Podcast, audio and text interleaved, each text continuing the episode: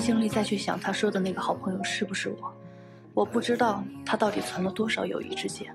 也不知道他将同一个香氛名字写在多少女孩的手心，更不知道他到底有多少暧昧的对象。我只知道自己已经很累了。I forgave the world the day that I met you.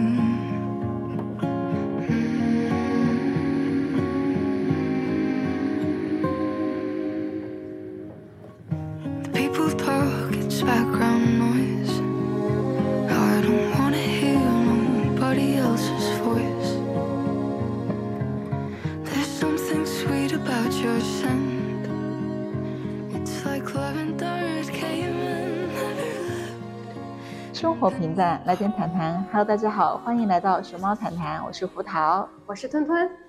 哎，不用哎，不用哎，不用哎，咱们要不先表演一段？表演啥？呃，表演一段，就是我磕疯了那那个那要表演吗？这不是你的真实感受吗？啊，可是也不能轻易的释放出真正的我自己呀，让听众知道原来我是一个这么的不理性的女生。你现在就可以开始剪进去了。可以呀、就是我最近上头了一部剧，让我感觉又想谈恋爱了。哎呦我的天哪！看你这花痴的笑容，你应该跟听众描述一下我现在的脸是花花瓣瓣那种。嘴巴都快笑裂开了好吗？我很久没有看到你这样了。说说到底是怎么一回事儿？我们现在可是理性的科研从业者，对对对对对，所以呢，不要应该不会去迷那种比较傻白甜的故事吧？嗯，确实 很有腔调的一部电视剧啊，就是叫《装腔启示录》。嗯嗯，这个电视剧是我从豆瓣上看到的，因为它现在是豆瓣影音榜的前三吧。嗯，然后就想，哎，这部剧感觉这个名字挺装的，就是我 就两个人都挺装是吗？嗯，就感觉这个名字就感觉就说是有一点小设计，然后装腔启示录了。嗯然后我就想有多装，我要看一看。嗯，然后发现哇，一下就上头了。我觉得，我觉得我很喜欢里面的男主和女主。那这个故事到底讲了啥，能能让你这么上头？它其实还是一个都市爱情剧吧，嗯但是它的导演很神奇哦，它导演是呃我在他乡挺好的和三月有了新工作这两部非常口碑非常好的剧的导演，嗯所以这是嗯他第三部作品。嗯我嗯，我本来就很喜欢《我在他乡挺好的》，呃，我们上几期才说过，那个里面的爱情是我觉得非常真实的，很苦，苦中作乐。对，苦中作乐，然后把爱情的甜烘托的极大的那种。嗯然后在这部剧当中是专门是讲了两个都市精英吧，一个是投行，然后一个是红圈律所的律师，嗯。就是这两个拿着高薪的，至少门槛顶尖九八五以上的吧，嗯。对这样的一些精精英英人士的感情。然后这个装装腔，其实这个装腔就是说，呃，我们在现在这个社会当中，总是要有一点精致嘛，或者是嗯。说有一些自己的包袱，对，对。然后我们希望在要立个人设。对立一个人设，啊，我们希望在外人面前表现的是一个自己，然后那么可能回到真实的，就是退掉的那些装的东西，华丽的外衣之后对的，又是另外一个自己。嗯所以它这个装腔，其实我想从装腔开始聊，哎，嗯就是先把男女主之间的爱情让我磕到发疯，你知道吗？我就天天在那拉扯对我还两个天天在精英之间的是的，是的，就土拨鼠间啊，太甜了。嗯，这个东西发疯的部分我们放到后面再说。好好好其实我觉得装腔这件事情可以聊一聊。嗯我觉得我自己有点装，嗯。嗯为为什么觉得自己装啊？我觉得你就是不装的那种人。哦，我倒不怎么装，因为觉得装很累啊。就是我觉得装是什么呢？装其实可以在一方面是说他对生活要求品质有点高，嗯或者是说他，嗯，我我就是说我自己怎么觉得我自己装的？嗯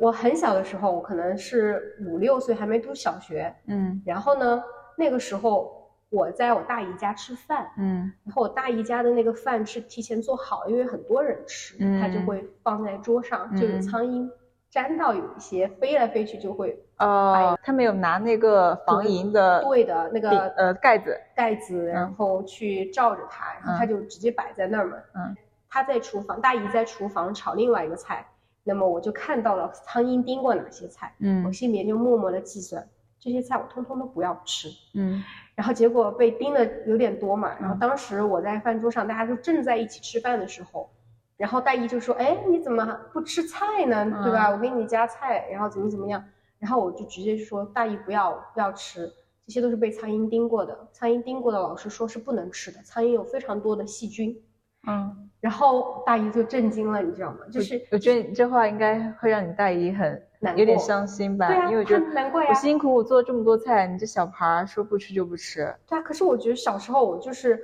非常的笃信这一嗯个嗯标准，嗯就是老师说什么，就是那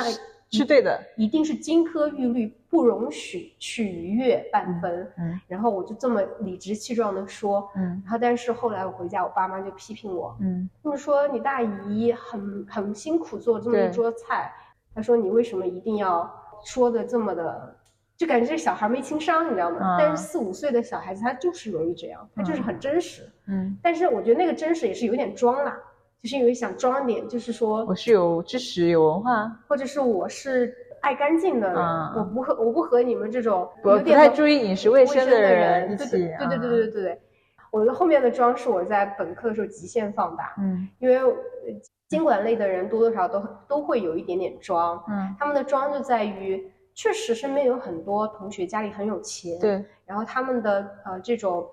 穿衣打扮和他们整体的生活品质是比我们高的，然后你自然而然会向他们学习。对啊，这不就是电视剧里面那一群精英人？他我我我觉得那个男主的角色应该也是毕业于经管吧，大概率是毕业于经管专业的。是的，是的，嗯男主是同行嘛，对吧然后对的，对的，然后就是我们金融圈内的典型的金融男嘛，嗯然后有很有腔调的男人。嗯，嗯，女主都说我怀疑你是不是 gay，品味非常的好，我懂我懂有点难以置信。嗯其实就是我记得我特别清楚一个这种很装的感觉或者是标志性事件，就是嗯当年还没有红的小红书。嗯我在我们宿舍的楼层的垃圾箱里面发现了好多个小红书的那个快递盒，嗯我当时就想，哇，这个 A P P 是有多厉害，就是我们整层楼的女生都在关注它。嗯，因为那个时候小红书一点都不出名，因为它是搞美妆起家对的。对对对，然后我就去下载了，并且关注了。然后小红书一开始的风格就是教你怎么穿搭，嗯教你怎么样去护肤变美。对，对，它一开始就是走的有点像现在豆瓣的那个美妆组，嗯还有什么穿衣，就是这种嗯很垂的这个领域的，它不是本地服务嘛。对，哇，那个时候我就开始关注小红书，过后就越来越知道怎么样去什么，可以说是建立了一种对时尚的感知吧。嗯，然后我就才发现，哎呦，我身边的同学原来都已经这么的潮流，对潮流，然后他们确实有些家境特别好的女生。嗯会背一些名牌包，嗯然后把头发也做的特别美。嗯当然，她们本身也就很漂亮。嗯，对，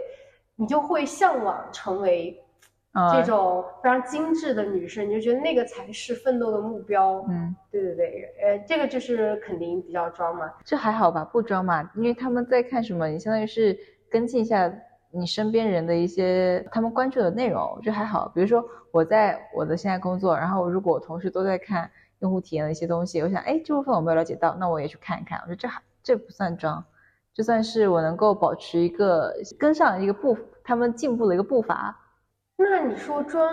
装应该是，比如说你明明没有那么强的经济能力，哦，那我有啊，啊、就是我哎，但也没关系，我就是很真实、很坦诚的，就是说，就是有点装啊。比如嗯说之前就是买不起那些呃很贵的护肤品，嗯那我就会去那种 代购的小姐姐那儿去，赶紧问能不能，就是说以更低的价格买到相同的产品去嗯用，嗯。或者是说，嗯，以前有一些日本品牌的一些衣服挺漂亮的，也挺嗯。适合我这种身材的和长相的，比较偏日系的甜美风格的衣服都有点贵嘛，像嗯。什么呃 Snyder 呀，然后 Lily Brown 啊，然后在国内这种如果商场去买和网店都挺贵的，然后你就会想要各种各样的代购啊，或者是去找那种相似款、哦相同款的嗯。淘宝。对对对，会有呀，我觉得这嗯也是有点那这个装吧。对，这个可能算是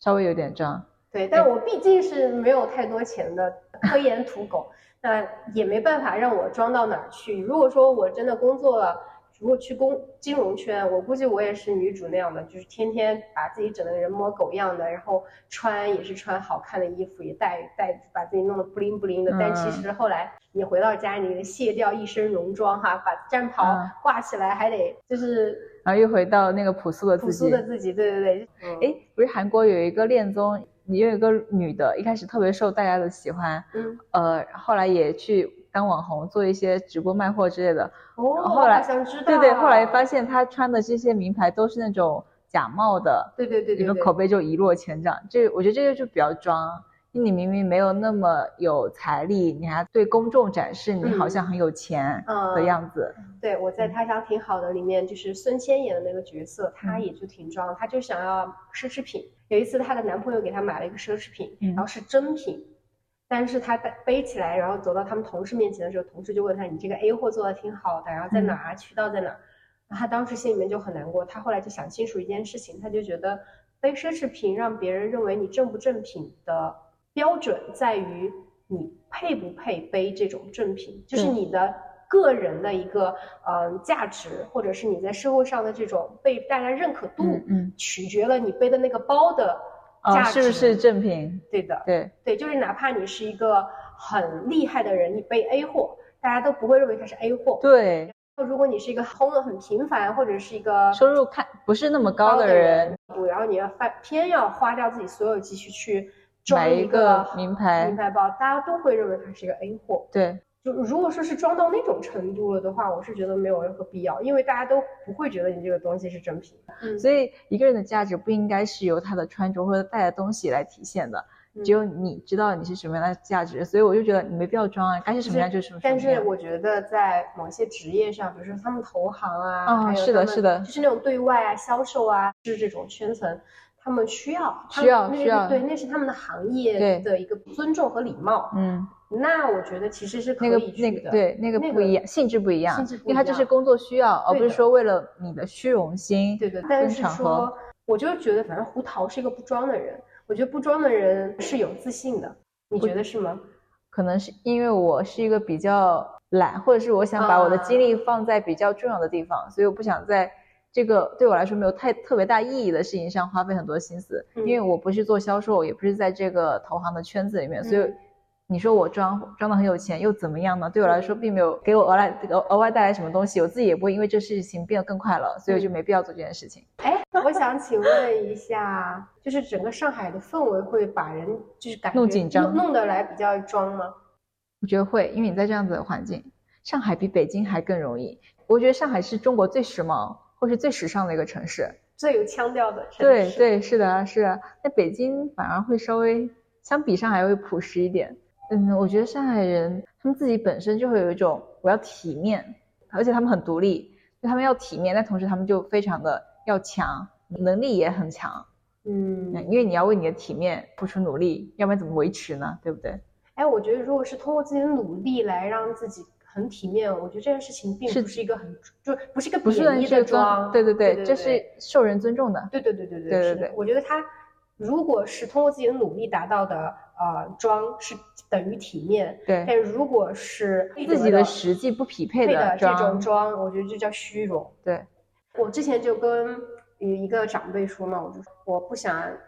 装的那么那个，我就做我自己。然后他们就以他们的就是社会经历和嗯经验跟我说，他说你要这样的话，你就人家就可能会看不起你。就比如说，你就穿那个优衣库，穿个什么安踏鞋，嗯然后你就去见你的客户，然后可能你就拿拿不下，别人就就就是要低看你。但嗯如果说你那天就是很装，然后你就是戴了个什么那种表，然后又穿了个什么特别好的衣服，然后他就说你的同事和领导都会高看你一眼。就是他的经验说，就是为什么人要给自己人靠衣装马靠鞍，嗯要给自己备几套这种战袍一样的东西来撑撑场子、撑撑嗯面子。然后我就觉得他好好装啊，就是怎么活了这么大岁数还这么装啊，就是感觉就没有活明白他们他们说的就是那种销售，销售就得这样。但是他的意思是，可能人性就是会这样的势力。我觉得他们应该是停留在他们那个时候，因为那个时候信息比较闭塞嘛。嗯，然后你出门，你也你对这个人就不了解，你只能看他的外表来判断他是一个什么样的人，嗯而不像我们现在别人认识你的渠道会更多了。所以你这时候只是单靠你穿的这一身衣服，或者是以后我还会有更多的跟你合见面合作的机会。刚见我第一面是穿这么光鲜光鲜亮丽，但是后面你又穿的平价的一些穿着，嗯大家就会觉得，哎，你这个人是不是表里不一啊，不靠谱啊？反而会就是别人对你影响大打折扣。所以我比较欣赏自然美。嗯，因为我觉得我脸色不好，那我一定我最近没休息好，或者是我营养不够，或者是我我没没有运动，嗯就整个人气血不太好，嗯那我就知道要调整了。嗯那当我整个人是一种比较健康的状态出现在你面前的时候，嗯我自己也很开心，因为我这个时候状态是非常好的，嗯你也不会觉得我，哎，你反而你会觉得，哎，今天状态不错，是不是心情好啊啥？你可以从我的状态里面知道我现在是一个什么样的一个心情。喜怒哀乐形于色的人吗？对啊，我也不怕你对我有什么评价。哦。哦哦，因为你我心情不好，我可以告诉你，我就是心情不好，嗯。哦，我就是没休息好，昨天就是加班了，哦。我就是最近太累了，哦。我不怕告诉你啊，我没必要去掩藏自己，嗯，啊因，为你觉得掩藏自己会让自己更显得更累。对啊，对啊，本来就已经很累了，我还要还要隐瞒你，还要想个方法撒个谎，还来还来欺骗你，我我懒得想。对你有小影响，对我来说又又有什么没有什么帮助，因为大家都是同事，平时也都见面，你又是我的好朋友，我也没有没必要装好。但是比如说，如果我今天要去我们实验室做讲解员，嗯我要去面对一群人，或者说我今天要去要去参加论坛，嗯我可能会稍微穿的人模狗样一点，就是会穿的正式一点点，然后嗯头发啥也会理一下，然后眉毛画一下，口红涂一下，稍微拾掇一下自己。反正出门见人比之前呃相比会稍微用一点点心思吧，嗯就是我觉得最起码的确是一个尊重吧。但是像平时的场合，我就不太会说搞得多华丽或多好看。嗯，确实，我觉得一个人他他整个人是放松和舒展的话，会更更吸引人一点。嗯你觉得呢？我觉得也是，就是你在装的时候，你的那股绷着的劲儿，其实别人是看得出来的。对，轻松一点。所以提到了妆，妆腔讲完了吗？装腔讲完了呀，讲嗯爱情吧，讲爱情吧，讲赶紧来，赶紧来。《装腔启示录》它主要是讲从爱情这个层面来看的话，它其实是男女主和男男二和女二两对吧？嗯我觉得是主要主要的两条线。嗯然后呢，嗯，这个爱情里面比较吸引我的就是在于，我觉得男主和女主他们都是非常独立又孤独的灵魂碰撞在了一起。嗯其实他们的独立在于，嗯，他们在事业上是有自己的要求的，嗯然嗯后也不是那种特别恋爱脑的人。嗯然后男主是投行的精英嘛，呃，女主呢就是做律师的呗，她是个知识产权律师。嗯就总体来说，人家都是有正事儿干，嗯且在不失去自我的同时，碰撞上了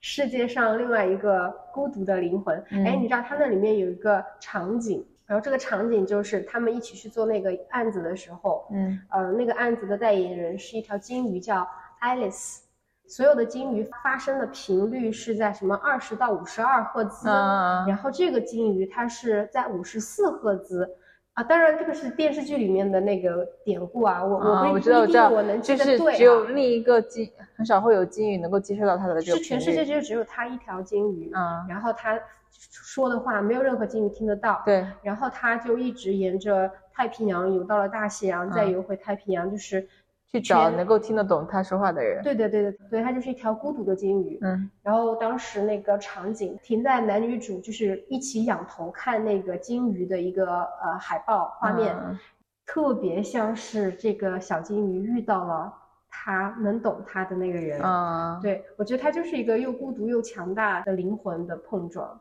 当然，所有网上，包括小红书啊，然后微博和豆瓣上，都是说他们的拉扯很好看。哦，对，就刚才吞吞带我看了几个片段，感觉像讲爱情，但又不完全是爱情，就是那种，就是你说话，你好像是在勾引我，但是我好像又没有被你勾引住，就是完全就是那种成年人之间的拉扯。对，然后你刚才说的就是，呃，两个比较要强又独立的人，其实蛮适合大城市的单身男女的现状，因为留在大城市打拼的异乡人，嗯，你都是想要奋斗的，要不然你也不会留在大城市给自己找苦吃啊。嗯那这一部分人肯定都是要强又努力嗯又独立又嗯能干的，嗯要不然你就是不会来这个地方。所以这部剧我觉得多少也是反映了现代大城市的单身男女青年的一个状态。嗯嗯啊当然，不排除还是会有一些恋爱脑啊，可能，嗯，但是大部分人，或者是你的确在事业上有一定的成绩的人，嗯我觉得都不太是恋爱脑的。但是但是他们就是说，男主啊嗯是又浪又纯爱，就是 我懂，对他就是在就没有碰到喜欢的女主之前，就是万花丛中过，片叶不留声，所以就是浪又纯嘛。之前很多言情小说不也是这么写的吗？所有浪子只为你一个人停留，一个人回头，不是这样吗？这叫又浪又纯。这个好好好，学到新名词。OK，好，就是我看了之前很多言情的小说，男生的人设很多就是这样子，可是要不然就是啊一直都是禁欲的，我为你而动心要不然就是很浪的，不是啊，怎么就不是了？不是，我都急得跳脚了。我啊，你说，你说，要你要为男主证明。OK，你说，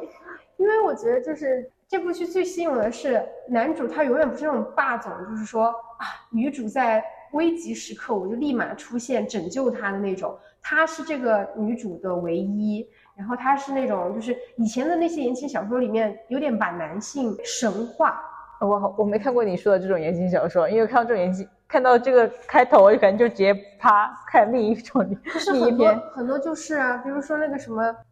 算了，我我我要是说了，就是那些剧的剧粉会来骂 死我。那你别说了。就是这部剧里面最打动我的是男女主之间彼此真正的，呃，抛开互撩，真正动心的那个时刻，是他们两个一起面对失败，共同的失败，他们嗯一起合作的一个项目黄了嘛。嗯你会发现那个浪子他也不是神，他不是做什么事情他都能做得很好，嗯而那个会撩的高端玩家那个女主，她也不是说她什么都能 hold 得住的，嗯，然后她也有脆弱的时候。所以这才会显得更贴真近实啊对现实啊。对啊，就是当我们都不装了的时候，我们才真正慢慢的彼此走走进了内心因。为现在的观众已经不吃那种男女无所不能那一套了，因为觉得这个太浮夸了，也非常不现实。对，就是像鬼怪那种，他那鬼怪那种是走鬼怪的风格，对对对，就是它是完全是玄幻路线嘛，对对对。但你如果要把鬼怪那种人设放在现实里面，对，你就觉得编剧看了金手指，就动不动啊，就是有人来帮忙啊，动不动就是啊，磕不动。嗯，我也我也看不了那种，对，然后已经过那个年龄了。对，然后反正就是，或者是我要为男主证明的，就是说，我觉得有这种人存在，嗯就是他是在异性缘很好，然后但是呢，人家是能力更强吧，能够善于利用这种资源为自己的什么事业服务吧，但是他嗯又会不让那个东西过多的去侵占自己私生活。嗯，反正我身边有这样的同学，嗯，那很厉害啊。对，反正我觉得我那个朋友他人是达到了这种又浪又纯的状态。嗯他真的是又浪又纯，就是他谈恋爱的时候一直都很认真，从来没劈过腿，嗯而且最后都是他被甩。嗯，嗯然后这部剧让我特别上头的就在于，你磕到了是他们俩的爱情吗？我我我磕到了一个，我觉得就是那个金鱼的故事，嗯因为我觉得女主其实他很独立，然后但是他是孤独的。就是特别是第一集结尾，就是他一个人在那吃蛋糕的时候，嗯。特别是在他职场上受到委屈的时候，嗯。然后他一个人走路回家，然后就是望着那个橱窗里那个模特儿，他们嗯。穿的就是特别漂亮，然后嗯。反正我就觉得我有一点点感同身受，嗯。我就我就特别喜欢把孤独感刻画的恰巧。哦，对，还有一点我特别喜欢，就是第一也是第一集结尾的时候，嗯、他们在一个微信群里面互相不小哦心的拍了拍，然后就是那个功能拍了拍功能，然后使用了一下，然后就加上微信嘛。就其实你知道那是巧合，嗯但当这个巧合发生，我们站在上帝视角去看的时候，就会非常非常的心动，就觉得有些时候冥冥之中就是有一个人他在另外一个不远的地方在向你和你一样走进一个轨道了，嗯但是你是没有发现而已。就那一个瞬间会让人觉得哇，我缘分好巧妙，有些时候。嗯。你刚才说金鱼让我想到就是《阿凡达》最经典一句台词不是 “I see you” 吗？就我看到了你，嗯然后我理解了你，嗯我知道你是什么样子的人，然后我嗯也是，因为我跟你是同频的。对，嗯，你觉得是不是？就那呃种感觉，就是真的很美好吧？特别是你在低谷的时候，能能有一个人跟你嗯。感同身受，我觉得这个感觉是挺好的，因为有你被共情了嘛，你嗯。被理解了嘛，抑郁或者是比较难过的那个情绪，它有了个出口，嗯嗯嗯，嗯嗯，就会让你很舒服很多。所以这部剧男男女主的爱情细腻的，就是因为他俩能够互相理解，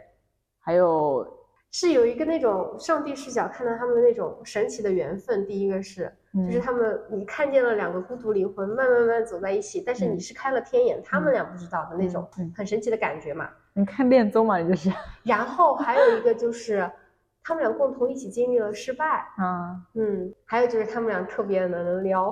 啊，明白。但是现实现实生活中，首先你不一定就能碰到这样子的缘分，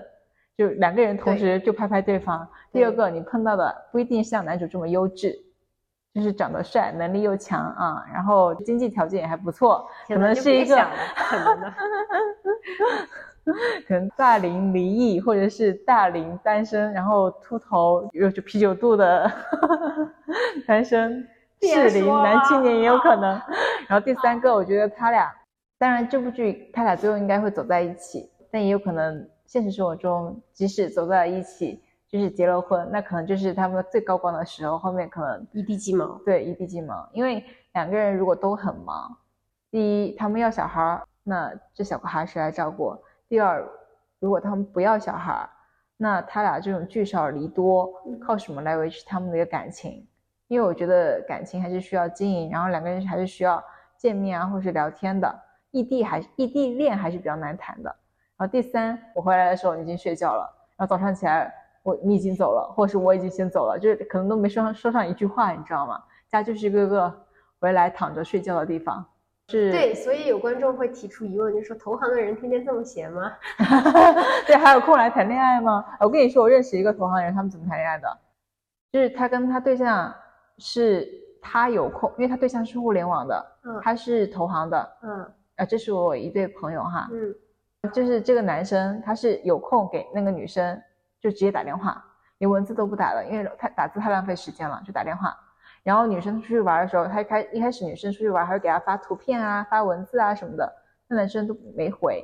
因为他很忙。然后有空了之后看到那个消息，打个电话过去，哎呀，说你今晚怎么样怎么样怎么样，后来那女生都不发了，因为她觉得我当下的一些快乐或激动的事情，我跟你讲，你两三个小时后才回我，其实我没有那么激动了，因为你已经冷静下来了，就是这么谈恋爱的。然后出去两个人一起出去玩，那男生还带着电脑，就是五天的行程，有两个两个还是三个晚上，女生都自己出去玩了，男生在酒店里面加班。嗯啊，婚礼啊，或者是见父母什么事情啊，，就这样还能走进婚姻啊？哦，因为你知道上海的婚恋市场，就是你要找到，就是男生条件还不错嘛，懂对对吧？又高又长得还还不错，然后工作收入也还不错啊，然后家庭也是小康。那你说你要再去不找他，你去找其他的，你还不一定能找到。哎呦天呐，你说到这个，从现实角度来说，你就会觉得拉回现实了，我天呐。是不是？所以，所以我就跟你说，投行就这么谈恋爱的，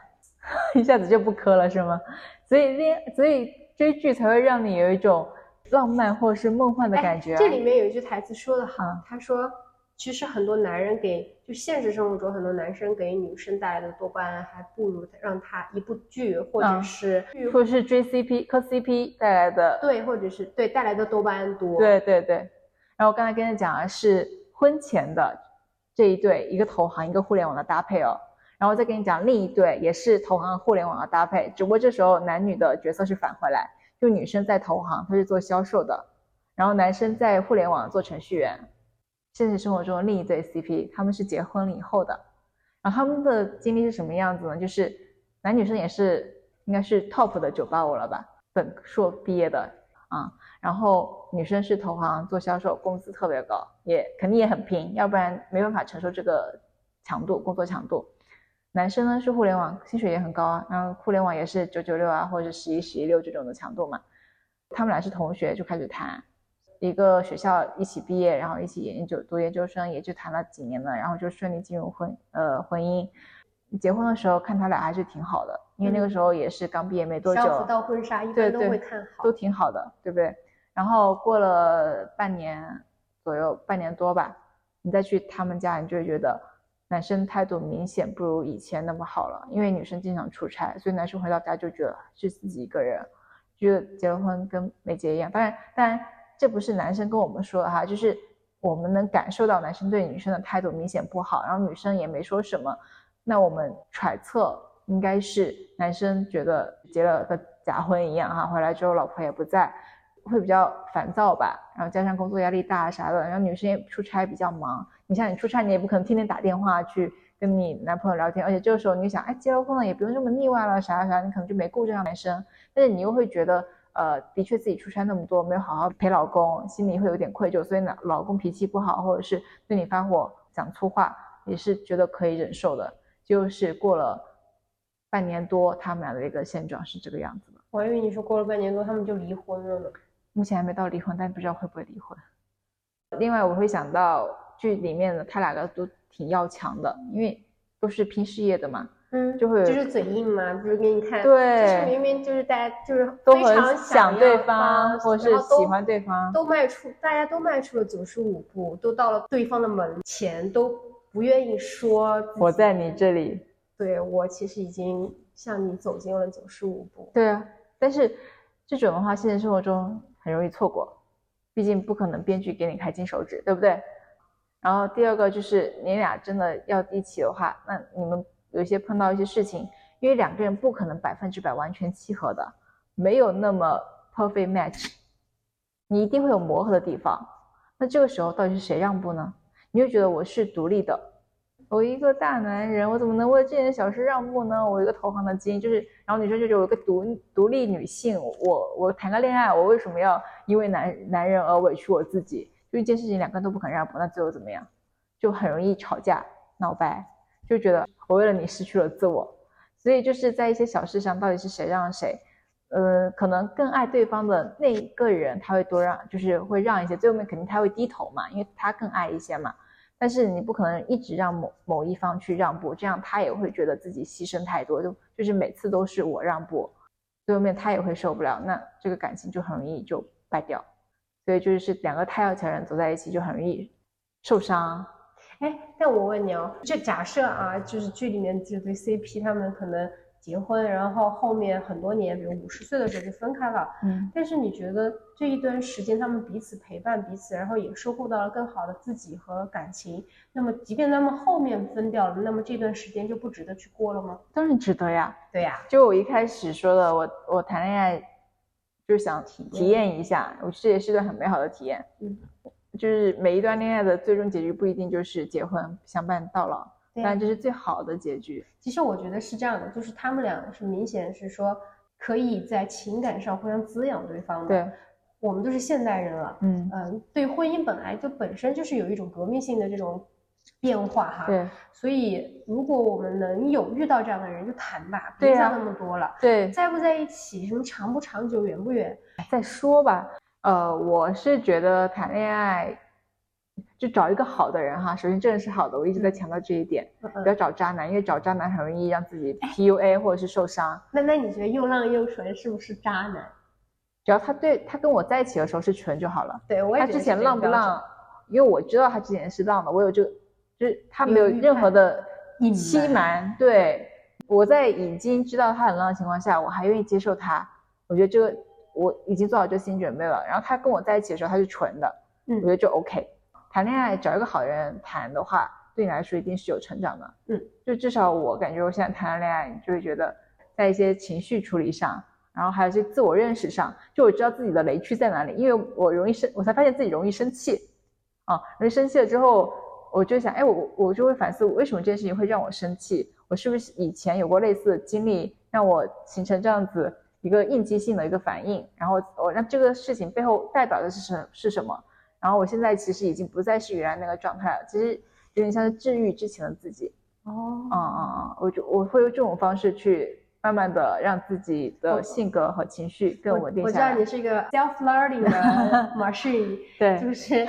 自我训练能力特别强。嗯，就是你你经历一个小，就给你一点点的案例和教训或者一些小 case，你就能把自己训练非常成熟。对，我会把之前的那一部分，比如说不太友好的成长经历给治愈过来。因为嗯，比如说小时候你想要买什么东西，比如说父母拒绝了你，你就会觉得。啊，我是不是不配？对，呃，对，我不配，或者是我对父母提了一个过分的要求，会不会给父母造成负担？然后现在如果希望我爸妈为我做什么时候，我就会跟他说，我我希望你们怎么样怎么样。他刚开始的时候，我妈我爸妈就会说，哎，你怎么提这个要求呢？好，你脸皮怎么有点点这么厚呢？对，有点过分啊，什么什么的。我说为什么不能提呢？我觉得我提了，他可以拒绝我呀。如果他觉得做不到，他就可以拒绝我啊。嗯那我觉得我提是表达我的诉求，我只有我的诉求被表达了，我才可以被被看见嗯啊，才有这个机会，对方给我这样的帮助嗯啊。我通过这样子不断的去知道自己内心啊受委屈啦，或者是呃不开心啦，或者发脾气啦，我就知道我一定是有所诉，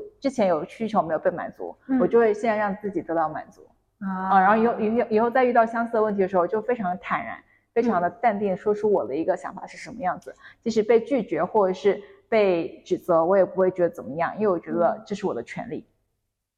治愈你，解放你。对对对，我觉得这是一个好的亲密关系给你带来的。有人这么跟女主说过，说男主什么都优优秀于你，嗯你凭什么配得上他？嗯，当时回击的是他有其他的地方，就是说这个男人能看得上我，我知道，一定我身上有吸引他的地方，就是对的你很自信嘛，对的，因为我身上有一有比他强的地方，他看见了，所以他才会被我吸引，对，就要有这个自信啊。是的，我很喜欢他。很多剧我觉得我看不下去，其实是女主人设太不满意了，让我。嗯嗯，我觉得女主是一部剧的那个 baseline，就是她的一个底线。嗯然后男主呢，他可能可以去贡献上限。就如果一个男主他，到包括演员还有这个人设啊，如果都能很棒的话，他那可能他上限很高。但如果女主的人设很拉踩，我觉得他就没有什么上限可言。嗯嗯，明白。呃，主要是女性剧嘛，它也不是演给男生看的。对男生看，哎，我我其实男生还不一定会看这个呢，男生不喜欢看这个，他们看不懂，我觉得。没意思。对，没意思，不如多打两盘 DOTA。嗯，在剧里面我们会看着啊，这种哎呀他又怎么样了？他肯定喜欢他这种，我们就很喜欢看看这种前面的拉扯的感觉。但是现实生活中的确，你想想，喜欢个男生，天天都在猜他是不是喜欢你，哎，我下次要怎么撩他？哎，他最近不理我了，他是不是冷淡我？当然，就是你搞事业嘛，那你闲下来就会想这件事情。嗯嗯，我觉得这是很累的，你工作已经这么累了，我觉得恋爱就不要这么累了，好吗？是的，我就这么想的。是，所以我跟你说嘛，就这部剧它也是有一点真实，又有一点悬悬浮，有点嗯真实悬。嗯它那里面就是女主后来不是放弃那个男主了嘛？她嗯不是说我心动过四次，但嗯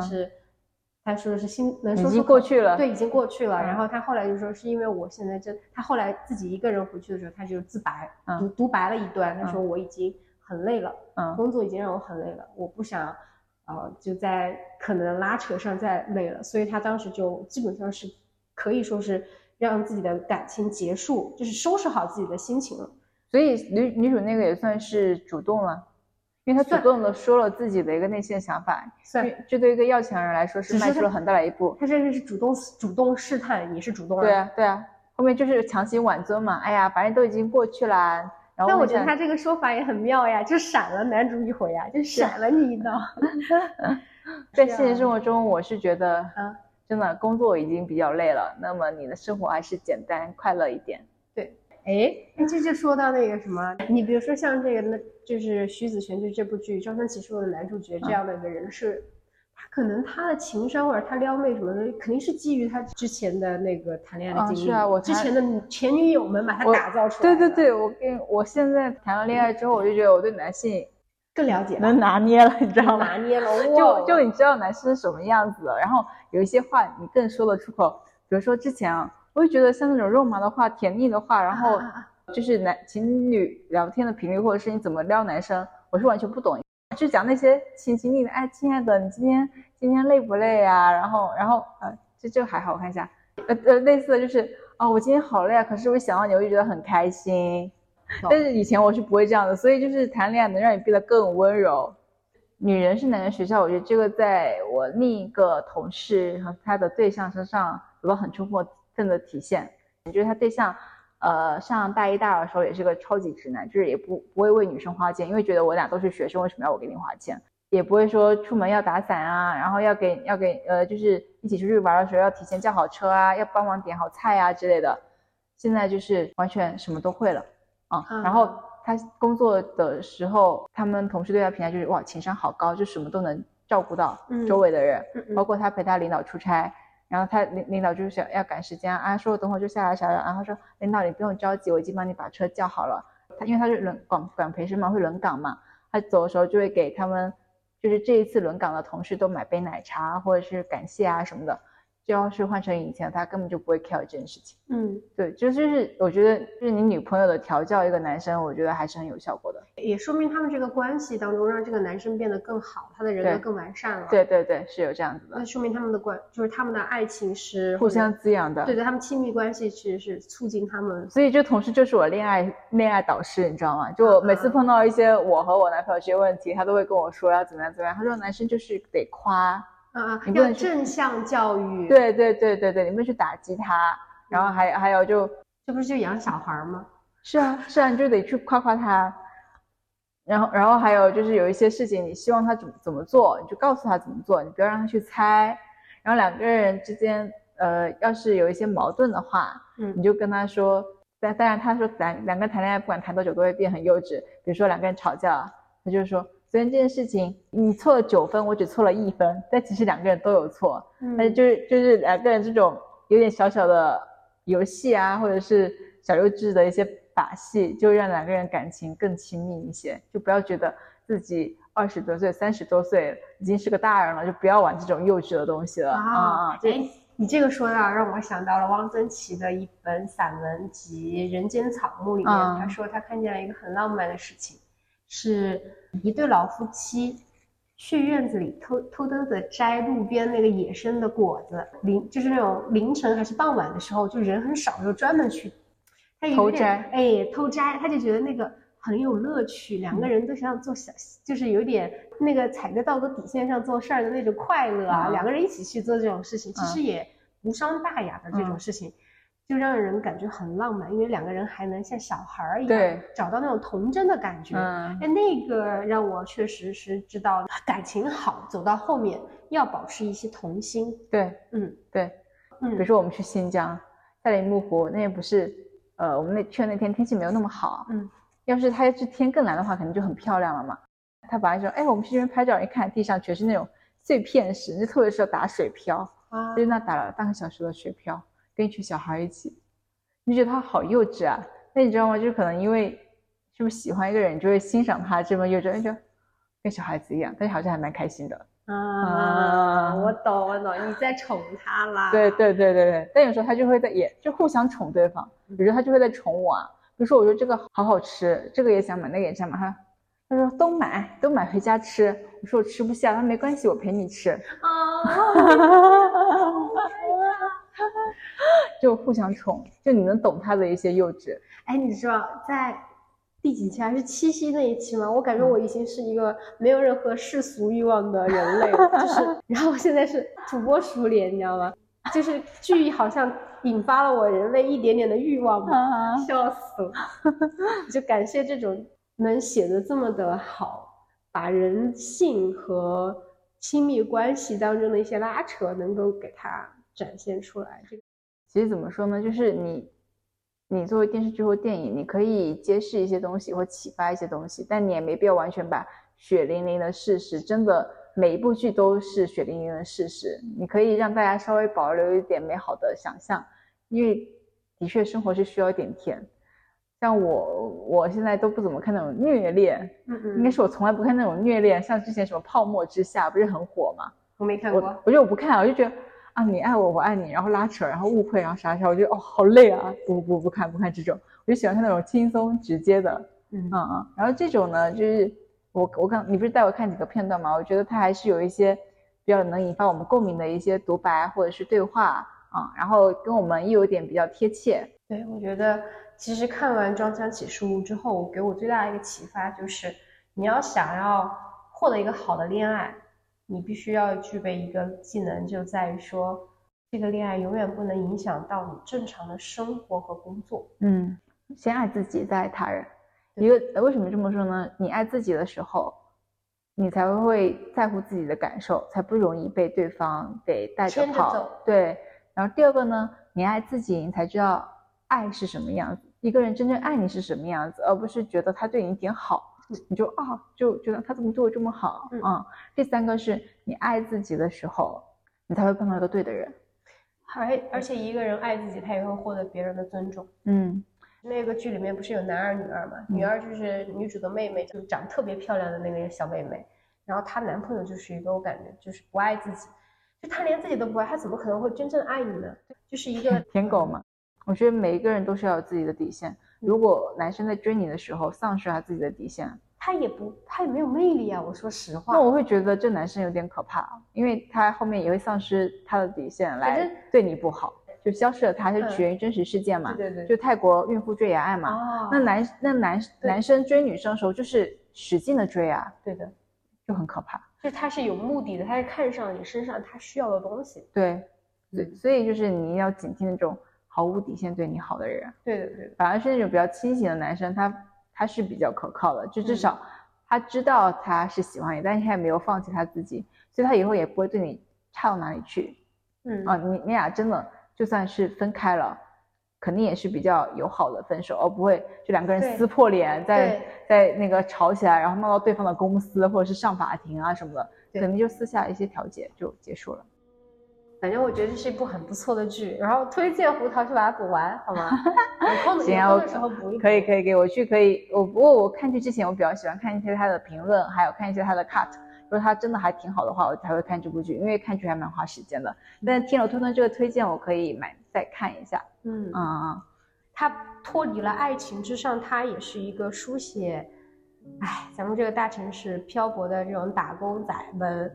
的一些心路历程吧，他把人性的那种孤独感和破碎感点的特别好。哎，你这个你这期节目做的特别像那部剧的一个广告哎，但其实我们并没有收广告费，自来水好吗？嗯，但嗯，我们通过这部剧也就谈装腔要不要装，还是你觉得装对你来说没有什么负担？那我觉得你就可以继续，我觉得能装一辈子也很厉害。然后第二个感情。的确，两个人是要有同频的频率在才能互相吸引，但是也不要像剧中的男女主一样，真的太要强了，因为你现实生活中真的可能错过啊，遇到喜欢的还是主动一点表白，这样子你才不会后悔。好，今天节目到这里就结束啦。如果你喜欢我们的节目，记得一键三连哦。可以多多转发给身边的朋友，推荐我们谈谈，嗯，关注我们熊猫谈谈，陪你找到真实的自己。下期再见，拜拜，么么哒。